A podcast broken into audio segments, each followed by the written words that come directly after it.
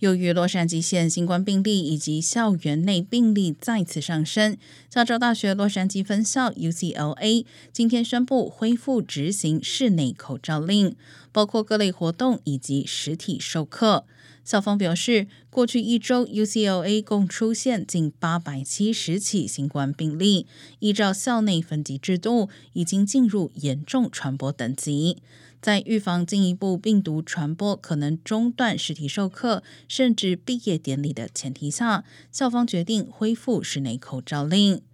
UCLA 今年毕业典礼将于六月九号举办，毕业生只有在台上领取证书以及在舞台边拍照时可以拿下口罩。